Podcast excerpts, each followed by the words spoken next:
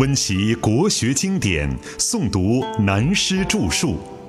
欢迎收听《原本大学威严》，由温州南怀瑾书院和温州市朗诵艺术学会联合出品，时空音乐工作室制作。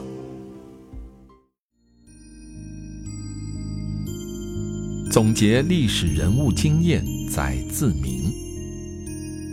接着就解释外用的影响。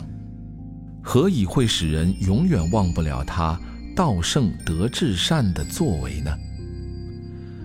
曾子便引用《诗经·周颂·列文》一篇的第一句话：“呜呼，前王不忘”来做说明。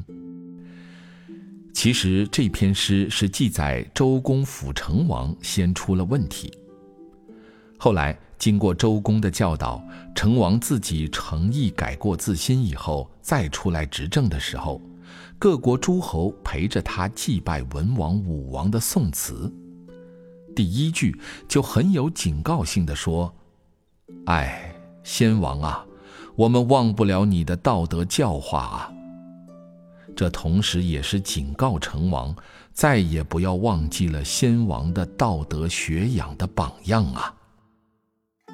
但是曾子采用了这一句诗，他的用意是说明像文王、武王一样由诚意的学养成就出来从政，为什么会使人永远忘不了他呢？那是因为君子贤其贤而亲其亲，小人乐其乐而利其利，此以莫世不忘也。这是说，像文王、武王那样一般自我爱好的君子们。因为尊敬他难能可贵的贤德，所以对他更加亲切，而且怀念他。即使如一般小人们，为什么也是那么尊敬怀念他呢？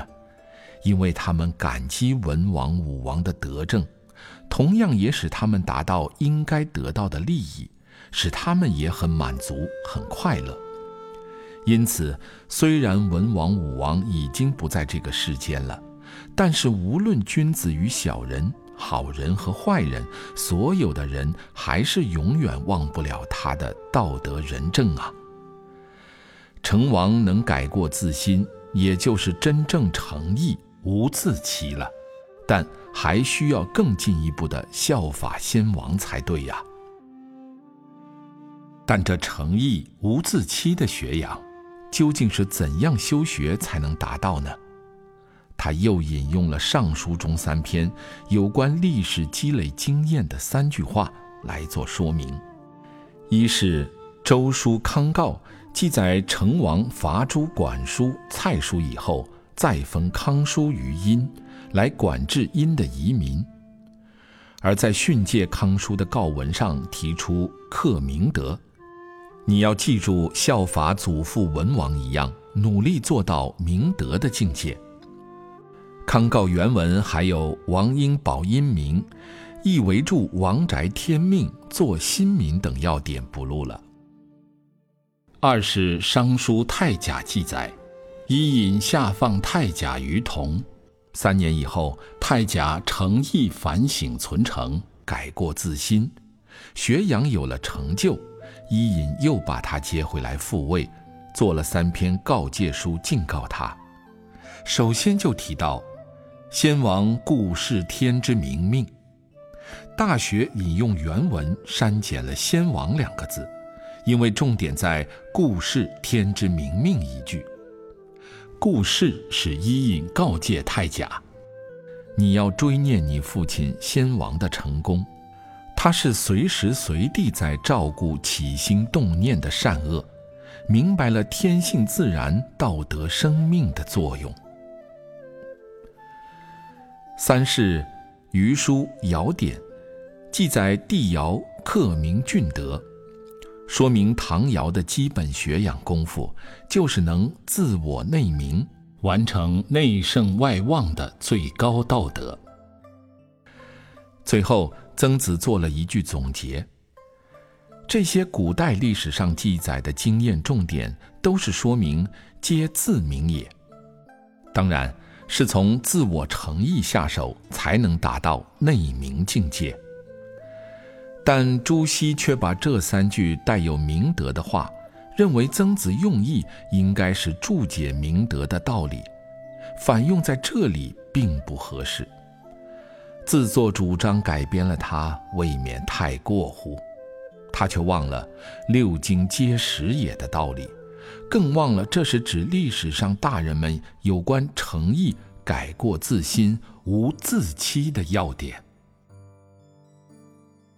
曾子在这里不但引证历史上大人物，如魏武公、周成王、商太甲的故事，隐恶扬善，再不提他们的往事，只说他们诚意改过自新。不自欺的高尚成就，而且更进一步引证上古史上革命的帝王们，如商汤、周武王功成名就之后，忠心诚意、不自欺的坦白反省，足为后世效法的榜样。如汤之盘铭曰：“苟日新，日日新，又日新。”康诰曰：“作新民。”诗云：“周虽旧邦，其命维新。是故君子无所不用其极。”我们都知道，在古史上汤武革命的故事，应该不需多说了。商汤为了夏桀的残暴不道，才不得已起兵革命，最后下放了桀，就自己建立新政，代号称商。但他内心诚意不自欺，随时告诫自己，从此要内外兼修，做到日新又新的境界。内明的日新是要天天反省，无欲无私，达到道成得救；外用的日新要对国家人民使其安居乐业，胜过前朝前代。等于现代人最喜欢通行的话。要天天前进，日日进步才对。当然不是要天天穿新衣服、随时换新房子等的意思。因此，商汤把这句话镌刻在盘子上面，以便每饭不忘，好提醒自己。古代所说的盘是盛水的器具，它的造型特点是圆形浅腹、圆足、有耳。是供王公贵族饭前饭后洗手之用，但朱熹注说盘是沐浴用的盘，表示在洗澡的时候提醒自己也要洗心。道理没错，却非盘的正确注解，不知道他是从哪里得到的证明，或者是哪个地质学家找到了汤盘被朱子看过，也许很有可能。同样的道理，引用《诗经·大雅》中，周人推许周武王的革命成功以后，赞颂文王的功德，其中提到：“周虽旧邦，其命维新。”周原来是殷商末代的诸侯小国，但因殷纣太坏了，不得不起来率领诸侯革命，结果建立了周朝。可是革命是维新的。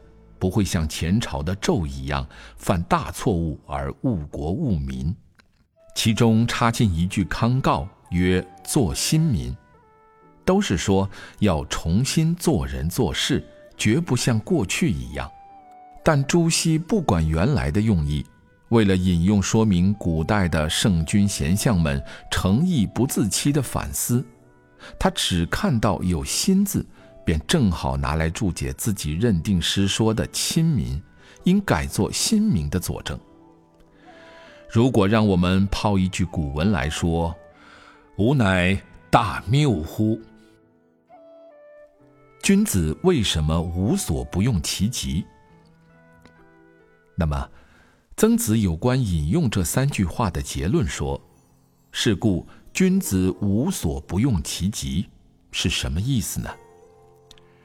如果要翻成白话来说，就是说，所以是真君子，没有哪一样不极力随时反省、改过自新的。换言之，曾子用这一句是说，是真君子的诚意不自欺，他们都会坦然忏悔。从前种种，譬如昨日死；从后种种，譬如今日生。但他用词很含蓄，只说无所不用其极。换言之，无所不用其极，便是彻底的洗心革面，是真的自尽其意，并没有掩饰之处。因此，才有后文提出总结诚意与知止的相关作用。结语为什么首先要引用《诗经·商颂·玄鸟篇》中的“邦畿千里，为民所指”？这就是用来表示外用之学为民服务而不自欺，必须要使人民能够得到安居乐业的生活，才是无所不用其极的真诚意。接着又引用《诗经·小雅·民蛮篇》中的“民蛮黄鸟”。止于秋鱼的画面，就此来引用孔子的话：“予止，知其所止，可以人而不如鸟乎？”做注释。因为《民蛮诗篇》中这两句话是指在周幽王的时代，幽王无德，政治无道，礼废恩薄，大不念小，尊不恤贱，所以知识分子的士子们作诗讽刺。以小黄鸟来比喻一般平民的怨叹，觉得活在乱世之中，人还不如小鸟自在。你看那个小小黄鹂还可以自由自在站在那个小山丘上休息歌唱，但我们却永远在辛劳中生活无着呢。因此，曾子就引用夫子的话说。做人处事，尤其是为政，随时都要自己反省，该知道止的时候，就要赶快停止下来，好让人民休养生息，不然就会使人感觉人的生命与生活还不如一个小鸟呢，那怎么可以呀？这正如古人生在乱世时候的两句话：“宁做太平鸡犬，不做乱世人民。”是一样的道理。你们年轻不知道，可以去找距离现在四五十年前的老人谈谈，就可知道其中的艰危辛苦了。然后又在引用《诗经·大雅·文王篇》中，描述周文王的伟大道德，他自己忍受纣王的无道加害。遵守礼法，委曲求全，修德嗣命，但是人民得到熙熙攘攘的安乐生活。如穆穆文王乌气息静止，那才是文王诚意立德的榜样。因此，就再加以说明：诚意与知止的指标是什么呢？为人君，止于仁。作为领导人的人君，或是公司事业的主持人、老板们，自己的诚意是知止在仁爱一切人的目标上。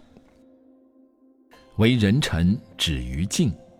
作为国家政府的干部或是公司事业的职员，自己的诚意是知止在敬守职务的功德上。为人子，止于孝。作为人子女的诚意是知止在孝顺父母；为人父止于慈；为人父母的诚意是知止在仁慈教养子女；与国人交止于信。说到这句，真是感慨良深。